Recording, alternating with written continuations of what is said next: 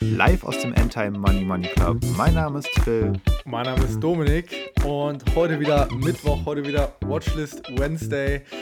Das Podcast-Format, in dem Philipp und ich ähm, einfach ganz locker über Aktien, und Anlageideen auf unserer Seite diskutieren und uns ein paar Picks vorstellen, die auf der Watchlist sitzen oder unter Umständen schon im Depot äh, lauern von der Seite aus gesehen. Ähm, ja, herzlich willkommen. Ich würde einfach direkt mal starten, Philipp, äh, mit meinem ersten Pick für heute. Und es ist eine Aktie, wie sollte es anders sein, die letztes Jahr erst äh, den Weg an die Börse gefunden hat. Das heißt auch wieder hier ähm, im Bereich IPO und frisch, frischer Marktteilnehmer. Es ist aber ein Segment, was schon eher, ja, eher alt äh, eingesessen ist. Und äh, ich hatte auch eine Aktie schon vorgestellt aus demselben Segment im letzten Jahr. Ähm, damals war es Tor Industries, der momentane Marktführer bzw. größte Anbieter von Reisemobilen und äh, Camper aus den USA mit auch einem Europa-Exposure. Jetzt hat sich der Markt allerdings ein bisschen, ja, äh, diversifiziert in Richtung äh, für uns investierbare Aktien im Bereich Caravaning und äh, Wohnmobile, denn Knaus Tabat ist im September letzten Jahres, Ende September letzten Jahres, an die Frankfurter Börse gegangen und äh, dementsprechend jetzt auch für uns investierbar. Direkt Disclaimer. Ding, ding, ding, ding. Ding, ding, ding, ding, Disclaimer meinerseits. Ich bin äh, letzte Woche mit einer kleinen Position äh, in Knaus Tabat gestartet. Nichtsdestotrotz noch nicht ganz so groß. Wollte mich erstmal ein bisschen noch genauer mit dem Geschäftsmodell auseinandersetzen, beziehungsweise mit der momentanen Finanzlage und mit der Aussicht auf 2020, äh, 2021 und 2022. Bin aber jetzt relativ überzeugt, dass es wirklich ein, eine interessante Aktie ist und ich werde dir jetzt auch erklären, warum. Schieß los. Vielleicht erstmal zum generellen Wohnmobilmarkt. Ähm, natürlich konnte der Wohnmobilmarkt 2020 enorm von der äh, Stay at Home bzw. Travel at Home oder Travel Individually äh, Welle profitieren. An der Stelle 2020 ein Zuwachs von 44 Prozent zum Vergleich zum Vorjahr, was neu angemeldete Karawane und Wohnmobile angeht. Dementsprechend ja, ein, ein, Sektor, der momentan enorm wächst. Und das einzige Problem, was die Anbieter haben, ist tatsächlich, dass sie mit der Nachfrage nicht so richtig äh, mit dem Angebot nicht so richtig hinterherkommen. Die Nachfrage ist zu groß. Dementsprechend ist auch der Gebrauchmarkt wirklich sehr, sehr überhitzt. Und das spiegelt auch so ein bisschen die Geschäftszahlen von Knaus Tabat wieder. Die Eingangslage, was die Bestellung angeht, ist wirklich überragend. Man kommt aber einfach nicht hinterher, was die Produktion angeht. Dementsprechend war der Börsengang die logische Konsequenz, einfach um das äh, CAPEX, also das investierbare Kapital zu erhöhen und wirklich um in Infrastruktur und Produktionskapazitäten zu investieren. Und so hat der CEO es auch im Quartalsbericht bzw. im Halbjahresbericht ähm, beschrieben, dass das Kapital dazu verwendet wird, ähm, um an der Stelle ähm, die Produktion weiter auszuräumen, um die große Nachfrage auch be befriedigen zu können. Knaus Tabat, was ist Knaus Tabat? Ähm, es ist ein deutsches Unternehmen. Ähm, es ist einer der Top 3 Anbieter in Europa, was äh, den Bereich Wohnmobile und Wohnwagen angeht. Äh, ich persönlich kenne Knaus Tabat noch. Wir hatten damals äh, auch ein Knaus Wohnmobil und äh, jetzt haben meine Eltern tatsächlich auch ein, ein Wohn... Äh, wir hatten einen Wohnwagen, jetzt haben meine Eltern ein Wohnmobil und ich hatte das in der Tor Industries Folge schon gesagt. Jeder, der bei seinen Eltern und deren Verwandten einfach mal rumschaut und rumfragt, da ist Wohnmobil momentan das Hot Topic. Also dieses individuelle Reisen, ähm, auch dass viele der Babyboomer bald in den, in den, Ruhestand gehen, das wird dieses ganze, diesen ganzen Prozess nochmal ein bisschen befeuert. Das heißt, da wird die Nachfrage nochmal anziehen. Dementsprechend Knaus Tabert da gut positioniert, jetzt schon die Produktionskapazitäten hochzufahren.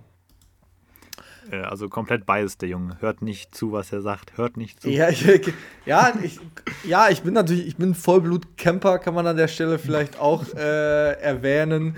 Aber das ist natürlich auch das Geile. Ich meine, jetzt für mich die Möglichkeit, in das Unternehmen auch zu investieren, äh, das macht mir Freude und das hilft mir am Ende auch, vielleicht mal gewisse Durststrecken zu überstehen, weil ich schon 20 Sommer in Spanien in meinem guten alten Knaus verbracht habe. Äh, und an der Stelle freut mich das umso mehr, äh, da jetzt auch Teilhaber sein zu dürfen. Und ähm, es ist nicht nur, dass ich das jetzt auf Emotionen äh, beschränke, sondern ich also wirklich, ich bin von diesem Wachstumstrend überzeugt und die Zahlen, ich meine 44 Prozent an Neuanmeldungen, in 2020 und das vor den Produktionsschwierigkeiten, die die Unternehmen tatsächlich hatten. Die Produktion stand über mehrere Monate still. Das heißt, man konnte da tatsächlich gar nicht ähm, das liefern, was man eigentlich hätte liefern können. Ähm, dementsprechend 2021 wirklich sehr aussichtsreiches Jahr. Und ähm, die Aktie von Knaus Tabat hat jetzt auch schon 30% seit IPO zugelegt. Ähm, muss aber auch sagen, wenn ich mein Gesamtportfolio mir anschaue, ist Tabat, Knaus Tabat eher schon defensiver Titel. Das heißt, wenn die ganzen Tech-Werte oder Super- oder Small Caps etc., Biotech, wenn, wenn sich da viel, die Aktie von Knaus Tabat wirklich ganz stabil, stetig, reagiert oft nicht auf die großen News in den, im breiten Markt, ist da so ein bisschen unabhängig. Wenn man vielleicht so ein bisschen Gegengewicht äh, mit einem passiven Titel ähm, ähm, mit ins Portfolio reinnehmen will, ist Knaus Tabat, glaube ich, eine, eine, eine solide, solide Wahl. Ähm, ja, ist natürlich, ist natürlich auch so ein bisschen die Frage, äh, inwiefern das defensiv ist, weil es natürlich auch sehr teuer ist, sich so ein Ding zuzulegen. Also könnte man ja schon behaupten, dass es so ein bisschen das äh, Premium-Luxus-Segment geht. Also nicht jeder kann sich so ein Ding leisten. Die kosten ja auch einige 10 bis 100.000 von Euro, richtig? Von bis, genau. genau, also ja, klar. Äh, spannend, spannend auf jeden Fall die ganze Dynamik am Markt, gerade eben nochmal durch den Accelerator Corona. Der hat dann natürlich ordentlich nachgeholfen, weil die Leute da weniger fliegen konnten und weniger irgendwo den äh, All-Inclusive-Urlaub äh, mit Flugzeug und äh, Hotel buchen wollten und konnten. Dementsprechend, glaube ich, mit Sicherheit spannend. Das war ja schon die Story bei Thor und jetzt natürlich auch mit Knaus. Ja, spannend. Aber das individuelle Reisen ist ja wirklich ein Trend, der jetzt nicht nur durch Corona äh, aufgekommen nee. ist. Das ist ja wirklich ein lang anhaltender Trend, den man auch in den Umsatzzahlen sämtlicher Camping-Anbieter sieht. Das heißt, die Umsätze äh, sind, da, sind da wirklich stetig, stetig am Steigen. Von daher äh, tritt man da sicherlich eine Kerbe ins Holz äh, und äh, springt da jetzt nicht nur auf einen kurzzeitigen Trend auf. Nee, das denke ich auch. Ich wollte nur sagen, dass es halt so ein gewisser ähm, Beschleuniger ist, ein Katalysator ja. gewesen ist, Corona. Für, für das, Trend, ja. ja. definitiv, definitiv. Ähm, vielleicht nochmal Knaus Tabat, was ist da mit drin? Man hat natürlich Knaus und Tabat, die Namen namensgebenden äh, Brands hier an der Stelle.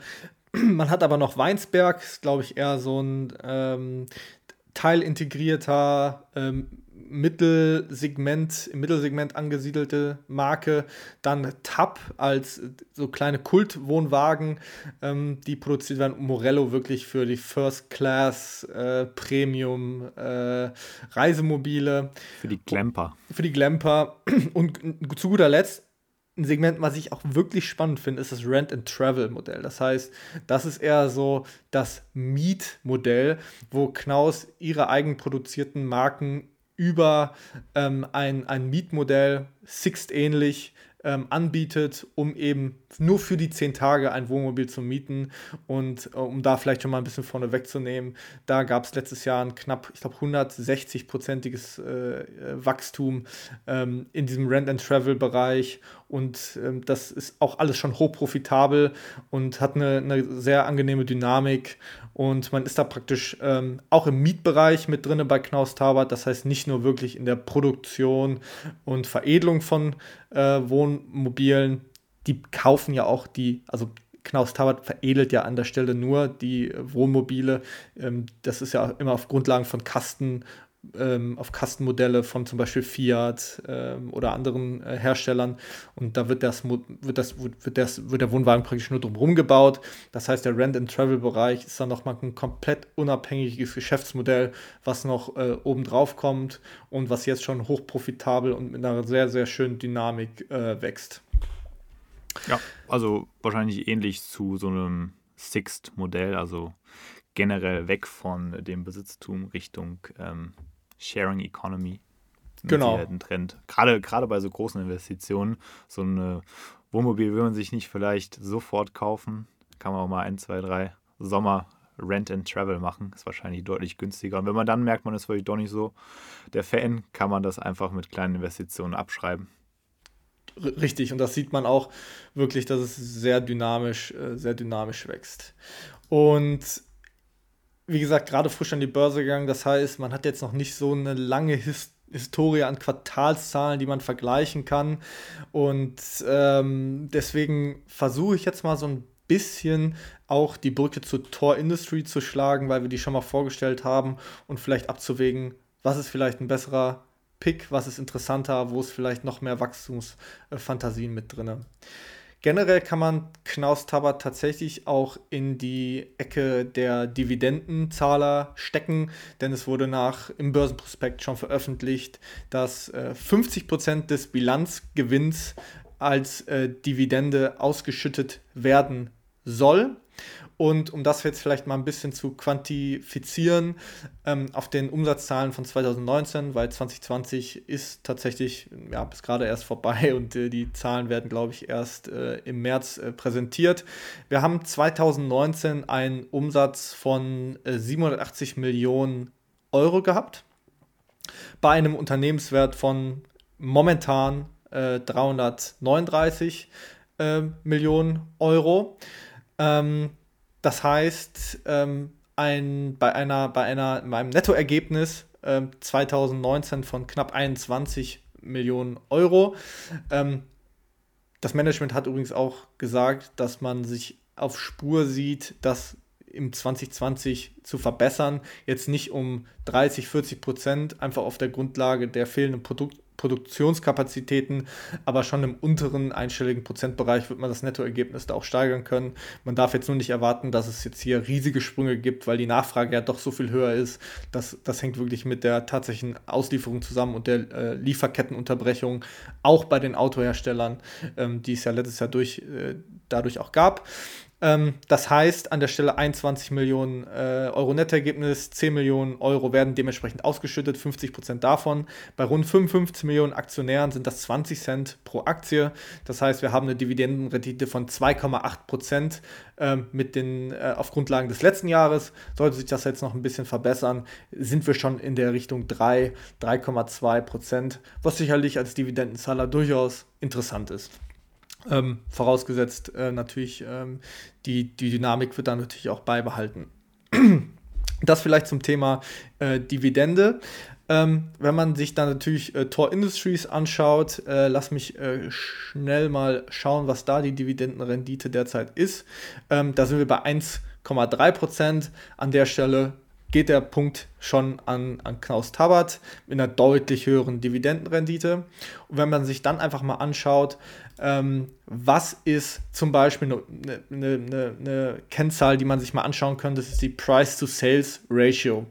Ähm, das heißt, den Umsatz in Verhältnis gesetzt ähm, mit dem Unternehmenswert. Die zwei Zahlen hatte ich gerade schon genannt, 780 Millionen Euro Umsatz 2019 und ein Unternehmenswert von 339 Millionen Euro äh, Status Quo. By the way, äh, natürlich ein Small Cap, da muss man natürlich mit äh, Limits arbeiten beim Einkaufen. Ähm, da ist das Handelsvolumen teilweise relativ dünn. Das heißt, wir sind hier bei einer Price-to-Sales-Ratio von 0,43, was schon mal relativ attraktiv ist.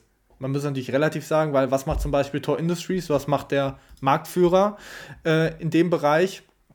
Ähm, da sind wir da bei einer Price-to-Sales-Ratio von 0,94. Das heißt, die Price-to-Sales-Ratio mehr als ja, ungefähr doppelt so hoch, äh, was natürlich einen darauf ahnen, was ahnen lassen könnte, dass es noch gewisses Upside-Potenzial bei Knaus in Richtung der Peer Group ähm, gibt. Ob das jetzt 100% sein muss, äh, vom aktuellen Bewertung das natürlich noch äh, dahingestellt. Tor Industries hat natürlich einen super langen Track Record und hat der Börse schon lange bewiesen, dass sie kontinuierlich wachsen. Ähm, aber ich bin davon überzeugt, dass wenn die Quartalszahlen jetzt langsam mal eintrudeln und man auch sieht, dass das Wachstum oder die Produktion auch dementsprechend äh, geliefert wird. Und man muss, also Knaus Tabbert ist ein Unternehmen, was glaube ich jetzt äh, 50, 60 Jahre alt ist. Das heißt, nur der Börsengang ist neu. Das Unternehmen ist schon lange profitabel und ist wirklich ähm, am Markt etabliert. Ähm, aber da ist eine gewisse De Diskrepanz zwischen dem jungen Börsenunternehmen äh, Knaus Tabbert und dem etablierten Platzfisch Tor Industries. Äh, dementsprechend glaube ich auch da einfach mal so als Idee, dass es da durchaus noch äh, einfach nur auf Grundlagen dieser zwei Kennzahlen eine gewisse, ein gewisses Upside-Potenzial äh, gibt. Und das soll es auch eigentlich jetzt ein bisschen gewesen sein, was die Kennzahlen angeht. Ähm, ich ähm, bin gerade dabei, mir das Unternehmen einfach noch viel, viel genauer anzuschauen, um dementsprechend noch nachzukaufen und jetzt ein bisschen äh, reinzukaufen in den Bereich, wo äh, Tech äh, oder äh, die ganzen zyklischen Unternehmen wirklich äh, ein bisschen äh, schwächer laufen. Äh, und dementsprechend habe ich das ja schon gesagt, die letzten Wochen, Monate hat, hat Knaus Taber da wirklich gut performt.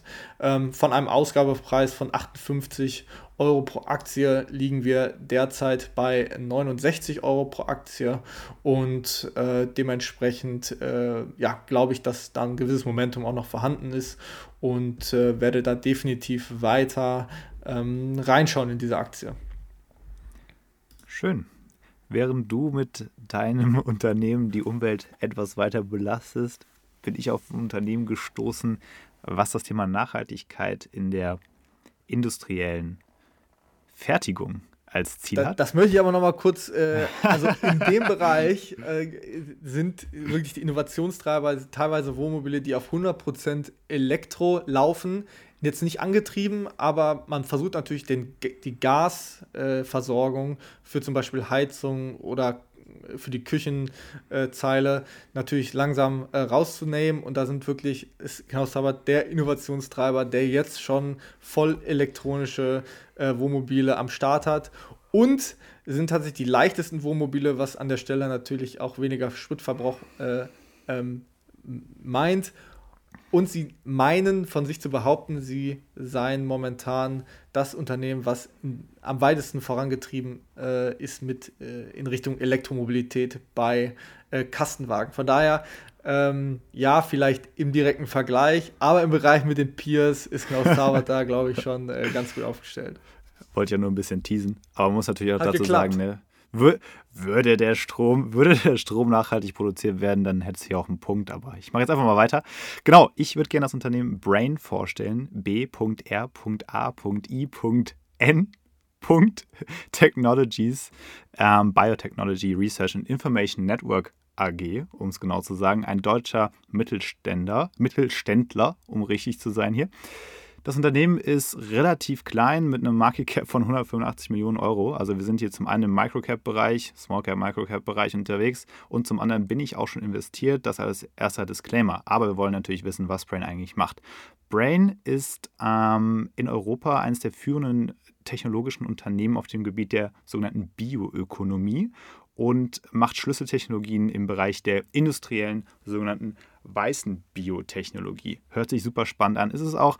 Das heißt, Brain sorgt dafür, dass wir in der Industrie, in der industriellen Fertigung immer weiter wegrücken von, von der Nutzung fossiler Ressourcen. Und das Ganze soll eben halt Bioökonomie im Sinne der Produkte und Prozesse innerhalb einer Volkswirtschaft deutlich nachhaltiger machen.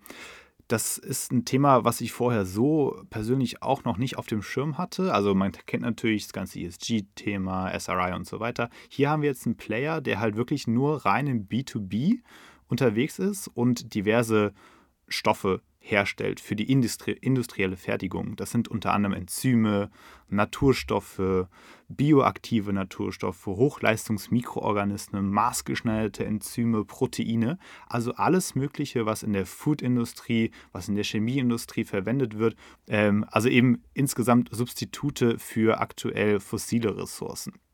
So, jetzt gehen wir aber mal ein bisschen tiefer rein. Brain ist letztendlich ein Unternehmen, was ähm, ja, also diese ganzen Zwischenprodukte für die industrielle ähm, Anwendung herstellt. Das heißt, wir haben sowas wie Proteine und dann eben maßgeschneiderte Enzyme, die dann in der Lebensmittelindustrie, Getränkeproduktion und so weiter verwendet werden. Ähm, sowas wie ähm, für die Herstellung von Schmiermitteln. Also alle möglichen Stoffe, die aktuell halt eben auf äh, fossiler Basis her hergestellt werden. Und schlägt da so in die Kerbe Nachhaltigkeit halt eben rein als B2B-Anbieter. Brain ähm, wurde schon vor einigen Jahren gegründet, ist aber erst seit 2016 an der Börse.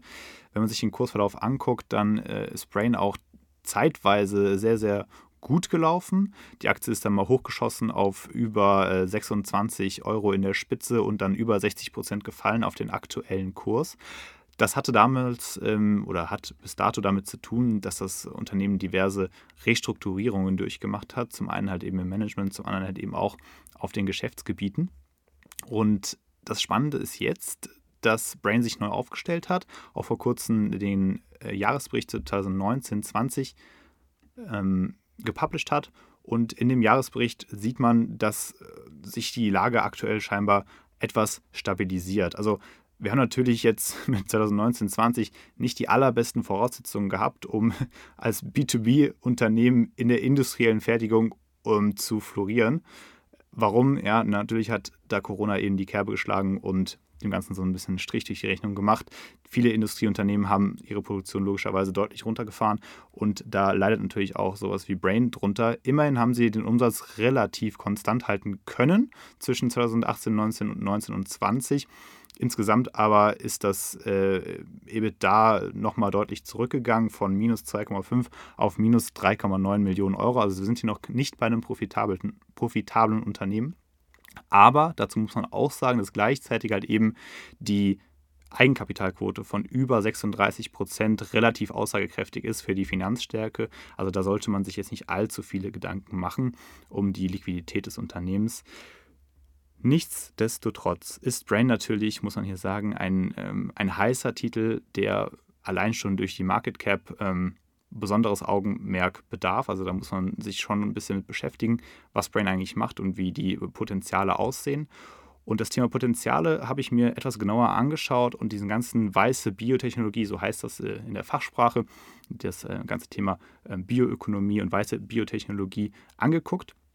Und der, der ganze Markt, der globale Markt, wird auf äh, ja, so ungefähr 487 Milliarden US-Dollar geschätzt bis 2024, also ja, zwei, drei Jahre von jetzt aus, mit einer durchschnittlichen Wachstumsrate von über 18 Prozent pro Jahr. Das heißt, wir sind hier in einem Markt unterwegs, der natürlich getrieben durch den Nachhaltigkeitsmegatrend in Industrie und Gesellschaft ähm, deutlich Aufwind erfährt.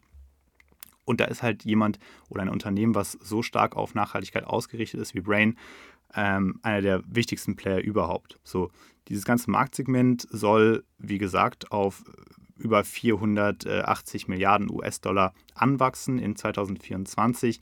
Und Brain ist so gut wie einer der wenigen Anbieter, die man ähm, am Markt kaufen kann in Europa. Dementsprechend wahrscheinlich auch in Kombination mit etwas größeren Aktien wie einer BASF oder, oder Bayer bestimmt interessant, weil natürlich äh, Brain letztendlich immer ein Übernahmekandidat sein könnte für solche großen Unternehmen.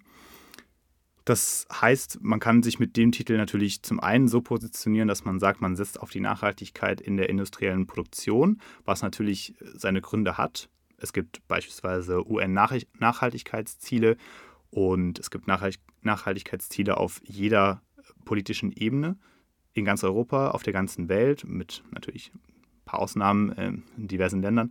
Aber da ist Brain halt eben einer der Profiteure sehr wahrscheinlich. Ähm, und deswegen könnte man sich so aufstellen. Man könnte natürlich auch sagen, grundsätzlich ist das ein spannender Übernahmekandidat für die großen Unternehmen wie eine BASF, wie eine Evonik, wie ein Bayer. Also so könnte man natürlich auch argumentieren. Im Grunde genommen ist das ganze Thema Nachhaltigkeit in der ähm, industriellen Fertigung halt eben ein sehr besonderes. Und ich denke, gerade in der Zeit, wo wir uns erholen aus der Corona-Krise, in der Zeit, wo die industrielle Fertigung wieder anläuft, was man ja äh, mittlerweile auch so konstatieren kann, ist man mit einem Player wie Brain gut aufgestellt.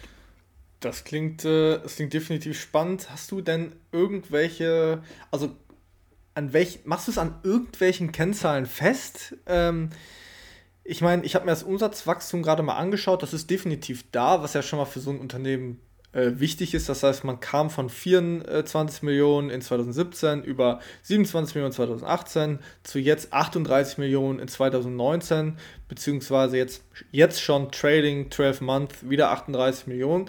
Das heißt, ein gewisses, eine gewisse Umsatzdynamik ist da, was ja schon mal für das Produkt spricht. Was für Kennzahlen nimmst du noch zur Hand, um da den Business Case zu rechtfertigen? ja, schwierig zu sagen. Es ist natürlich ein Unternehmen, was noch keinen Gewinn abwirft, was auch weiter in die Miesen geht, also Verluste schreibt naja, das hat halt viel damit zu tun, dass es eben Wachstumstitel ist. Das wird auch ähm, in den nächsten Jahren wahrscheinlich weiter so bleiben. Aber durch die Restrukturierungen und die Veränderungen in der Unternehmensführung, die in den letzten Monaten und Quartalen durchgeführt wurden, ähm, ist das Papier natürlich grundsätzlich so ein bisschen unter Druck geraten. Und jetzt scheint es halt eben so, laut den letzten Quartalszahlen, dass halt viele Probleme gelöst sind und der Umsatz deutlich steigt auf äh, letztes, also drittes Quartal äh, über 5,8 Prozent auf 29,55 Millionen Euro. Und äh, das EBITDA sich eben auch leicht verbessert hat von minus 2,07 auf minus 0,55 Millionen Euro fürs dritte Quartal, ähm, ist es dann eben auch so, dass man aus dem äh, EBITDA mittlerweile äh, im Vergleich zum Vorjahr auf plus 0,16 Millionen Euro gekommen ist. Dementsprechend sehe ich da einfach, ähm, dass sie in, in, Richtung Profitabilität gehen, so um das einfach mal so zu sagen. Man kann jetzt schwer argumentieren, dass irgendwelche großartigen äh, Kennzahlen hier interessant wären. Also Price-to-Revenue-Ratio ist aktuell auf einem Trading 12-Month-View bei 4,7 hat erstmal so keine Aussage. Von daher, ähm, ich persönlich sehe einfach nur, dass offensichtlich äh, sich viel getan hat in der Unternehmensführung und halt eben auch in Richtung Profitabilität. Und der ganze Gesamtmarkt halt eben davon profitieren wird, dass Nachhaltigkeit ein Trend wird, sowohl auf politischer Ebene als auch auf gesellschaftlicher Ebene. Und dementsprechend ich einfach glaube, dass gepaart mit dem Gesamtmarktausblick für 2024 äh, nach diversen Research-Häusern man eben da viel Potenzial in so einer Aktie hat. Und der große Treiber ist da mal wahrscheinlich auch wieder das Narrativ. Einfach, äh, dass man da in eine, in eine Kerbe reinhaut, die momentan sehr gut läuft. Nachhaltigkeit äh, und die gesamte Problematik ähm, des äh, Klimawandels, wo solche Technologien natürlich einfach helfen können. Und ähm, das ist natürlich, also es kann nicht schädlich sein für die Performance einer Aktie. Ja, ja, vor allem muss man das ja mal so sehen, dass sehr viele Unternehmen sehr wahrscheinlich in Zukunft Probleme haben werden, wenn sie sich nicht nachhaltig ausrichten. Zum einen fliegen sie aus diversen Indizes raus, zum anderen werden sie mit Sicherheit politische Auflagen bekommen und dementsprechend steigen eigentlich nur die Kosten, wenn man sich nicht anfängt, nachhaltig aufzustellen. Und halt, da denke ich, äh, dass man eben gut daran tut, wenn man spezialisierte Anbieter im B2B-Bereich im Portfolio hat, die eben genau das liefern können an diverse Großunternehmen, wie dann eben eine BASF oder eine, eine Bayer, die mit Sicherheit sowas ähm, in erster Linie entweder über, ähm, über ähm, Verträge halt mit solchen Anbietern ähm, versuchen zu verbessern oder halt eben durch Übernahmen dann eben regeln. Genau, also für die sehr risikofreudigen Anleger ist das, ist das eine Alternative. Ähm, aber ähm, es gibt natürlich auch interessante Biotech-ETFs, die diesen gesamten Bereich auch äh, abdecken, wo man sagt, okay, man ist ein bisschen diversifizierter und unabhängiger vom einzelnen äh, Produkt.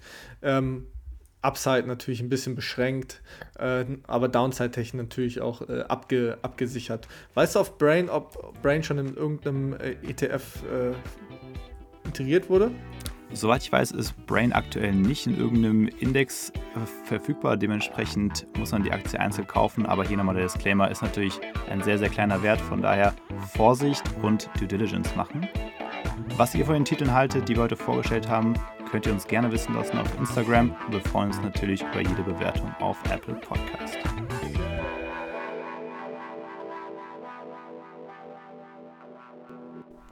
Disclaimer und Haftungsausschluss. Alle in diesem Podcast genannten Hinweise und Informationen zu Finanzprodukten stellen keine Anlageberatung oder Empfehlung dar. Sie wurden nach bestem Wissen und Gewissen aus öffentlich zugänglichen Quellen entnommen und dienen allein der Bildung und privaten Unterhaltung.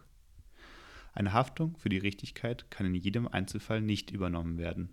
Wir übernehmen keine Haftung für etwaige Schäden, die aus der Verwendung der in diesem Podcast enthaltenen Informationen resultieren Sollten die Hörer sich die Informationen und Inhalte zu eigen machen oder etwaigen Vorschlägen folgen, so handeln sie eigenverantwortlich. Unter keinen Umständen sollten die in diesem Podcast enthaltenen Informationen als Finanzberatung, Investmentempfehlung oder Angebot im Sinne des deutschen Wertpapierhandelsgesetzes verstanden werden. Historische Wertsteigerungen und Renditen bieten keinerlei Gewähr für künftige Entwicklungen. Kapitalanlagen sind mit Risiken verbunden